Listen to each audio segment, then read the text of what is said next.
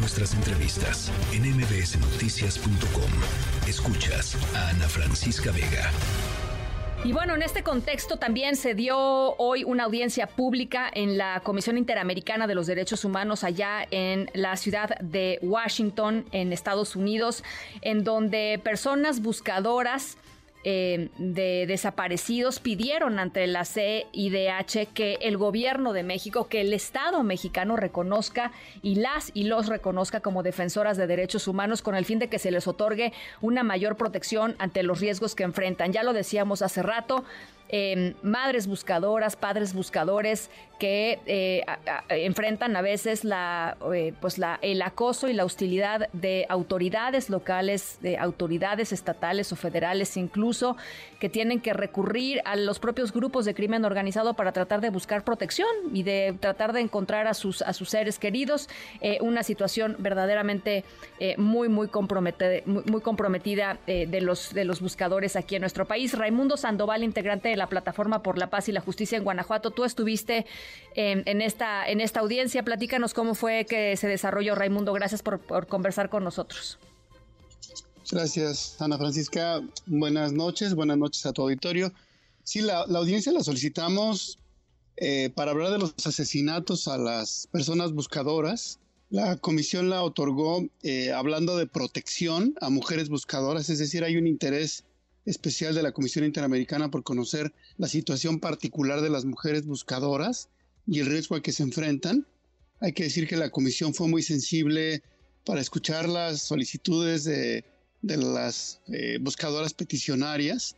El Estado, en cambio, yo creo que se mostró indolente con una delegación de muy bajo nivel eh, y con una respuesta que no atendía el centro de la audiencia, que era las 22 personas buscadoras asesinadas desde 2010 y la impunidad en la que estos casos se encuentran. Hicieron una descripción de, del marco normativo, de eh, las medidas de protección, etcétera, pero no atendieron el tema principal que era el contexto de riesgo en el que están haciendo las búsquedas, la eh, falta de idoneidad de las medidas de protección, y me parece que este es un tema que debe ser de la prioridad mayor del gobierno mexicano bien, Raimundo, eh, cuando un Estado enfrenta una audiencia, y nada más para que la gente que nos está escuchando tenga un poquito de contexto, se presentan las dos partes, ¿no? Se fija el tema de la audiencia, en este caso protección a, mujeres buscadoras en el país, van los colectivos o las personas que están buscando efectivamente eh, esta audiencia, y también van representantes del Estado mexicano, es decir, los que tendrían que responder por la, eh, pues por las acusaciones. Y lo que nos estás diciendo es que las personas que asistieron a la, a la audiencia pues no tienen eh, seguramente ni siquiera demasiado poder de decisión o de convocatoria para, pues para, para poder responder de alguna manera eh, consistentemente, ¿no? Eh, presencialmente, hay que decirlo, así nos convocó la Comisión Interamericana.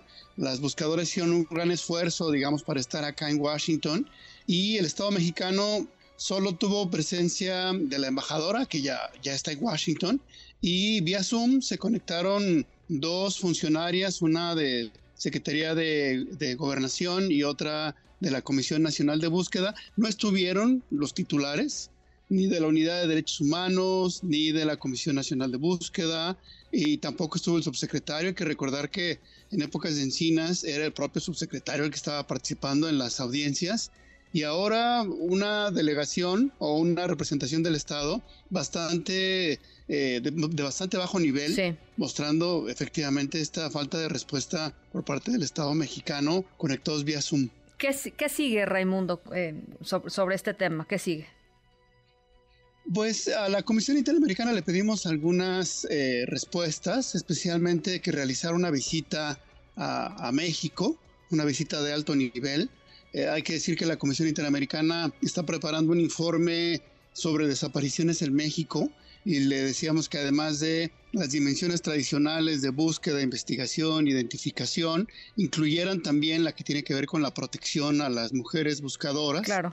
También pedimos a la Comisión Interamericana que solicitara información sobre las medidas que ha otorgado el mecanismo y las que ha negado, porque hay que decirlo, el mecanismo federal ha negado eh, incorporación a algunas buscadoras y eh, que ubique este riesgo que enfrentan las buscadoras en el contexto de la crisis de desaparición que vimos en México. Hay que decir, el Estado mexicano no previene desapariciones, no busca a las personas desaparecidas y no protege a las personas buscadoras que están haciendo la función que le corresponde al Estado. Y en ese sentido el riesgo no es solamente individual, sino es colectivo y tiene que ver con estas condiciones estructurales. Esperamos entonces que la comisión sea sensible. La comisionada eh, encargada de México, eh, Andrea Pochak, se mostró bastante sensible, incluso señaló una frase, si me permites, que decía que eh, buscar a las personas desaparecidas eh, cueste la vida y que estos hechos queden en la impunidad es intolerable, decía. Y nos parece que eso muestra un poco la disposición que tendría eventualmente la Comisión Interamericana para solicitar información y para realizar eventualmente una visita. Lejos, lejos, lejos, lejos, lejos queda eh, aquellas declaraciones del presidente López Obrador. Eh, Raimundo eh, los escuchaba justo hoy en la mañana en donde prometía eh, pues total protección a los defensores de derechos humanos, prometía que, que cualquier paso que diera el Estado mexicano iba a tomar en cuenta las recomendaciones de la Organización de las Naciones Unidas para la búsqueda de los desaparecidos, para el respeto en la búsqueda de los desaparecidos, en fin, lejos queda eso, ¿no?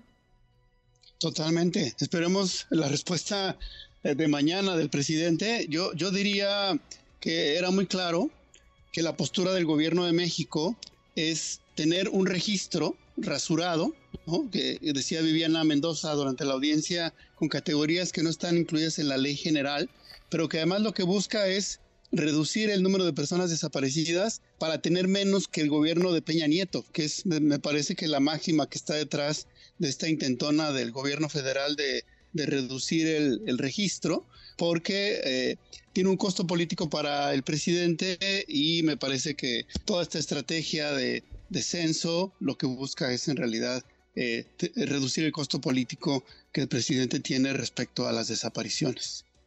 Bueno, pues por supuesto eh, vamos a estar muy pendientes de cuál sea la respuesta eh, del Estado mexicano y los siguientes pasos de, que se den en el, marco de los trabajos de la comisión. Gracias por lo pronto, Raimundo, por, por platicar con nosotros.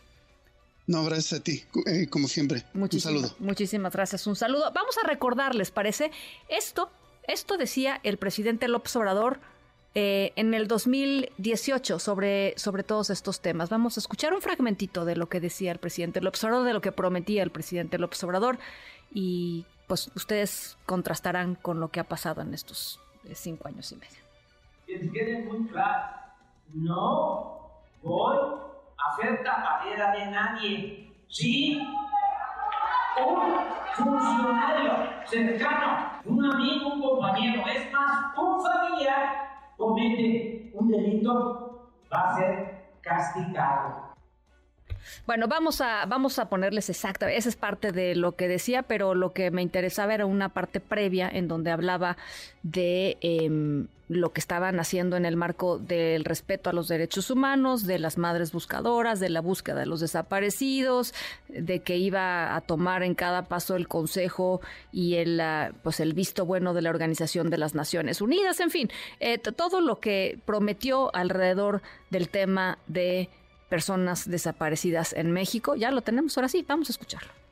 No se les va a cerrar la puerta a nadie. No vamos nosotros a tapar ningún caso. No va a haber impunidad. Y queremos que todo sea transparente. Por eso no tenemos por qué cerrarnos en el país todas las organizaciones de derechos humanos pueden entrar al país, son bienvenidas. Ya hicimos el compromiso de que la Organización de Naciones Unidas, la ONU, va a ser siempre consultada. Vamos a pedir apoyo a la ONU para lo que tiene que ver con transparencia y con derechos humanos, a esta organización y a todas las organizaciones. Ese era el presidente López Obrador en el año 2018.